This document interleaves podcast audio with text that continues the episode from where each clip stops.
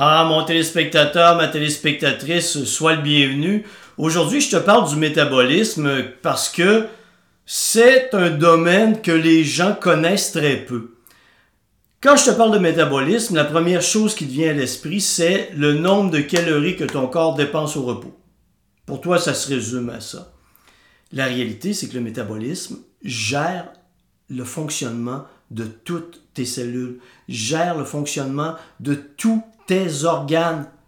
Il détermine comment ton corps et tes organes utilisent les réserves énergétiques.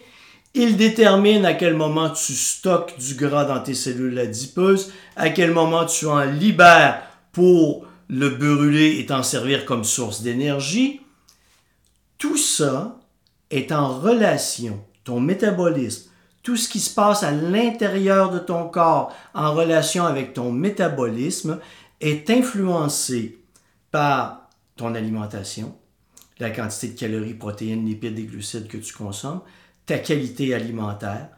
Différents aliments vont avoir différents effets sur ton métabolisme, donc des aliments extrêmement raffinés peuvent avoir, non, pas peuvent, mais vont avoir un effet dévastateur sur ton métabolisme si tu en consommes régulièrement ton sommeil, le stress que tu vis, l'intensité de l'effort, si tu es toujours au maximum de tes capacités à t'épuiser, tu vas constamment vider tes réserves énergétiques et ton métabolisme retrouvera difficilement l'équilibre dont il a besoin. Connaissant très peu toutes ces interrelations, tout ce qui influence ton métabolisme, la plupart des gens se tournent toujours vers la notion de je veux maigrir, je me prive de nourriture et je m'entraîne beaucoup. Ou je m'entraîne trop. Ou je m'entraîne à m'épuiser. Et quand tu es épuisé, tu n'es plus capable, tu comprends, tu comprends plus pourquoi.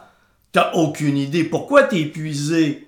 Mais non, mais tu travailles, tu t'entraînes à l'extrême et tu dois t'occuper de ta famille. Et tu te, te, demandes, mais pourquoi moi je suis épuisé? Ça devrait pas m'arriver à moi.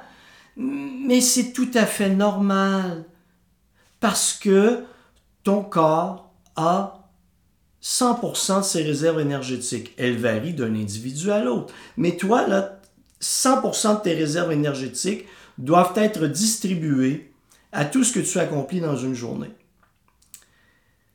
Si tu ajoutes du stress psychologique, tu ajoutes de nouvelles demandes en lien avec le travail, tu ajoutes de l'exercice, et de plus en plus d'exercices et que tu te prives de nourriture, ton corps est en dette d'énergie. Le terme n'est pas scientifique. Je te le dis comme ça pour que tu le comprennes.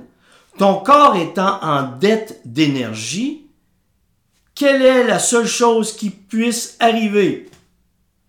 Tu t'épuises et tu te mets à stocker du gras. L'autre chose qui arrive très souvent, tu crèves de faim. T'es épuisé, là, t'es stressé au travail, t'es stressé à l'exercice, tu te prives de nourriture, t'es en situation de stress physiologique et psychologique intense. Ton corps n'a plus de réserve énergétique et la seule chose qui t'envoie comme message, c'est Hé, espèce de crétin, mange, bourre-toi s'il vous plaît, t'es en train de t'épuiser à en crever.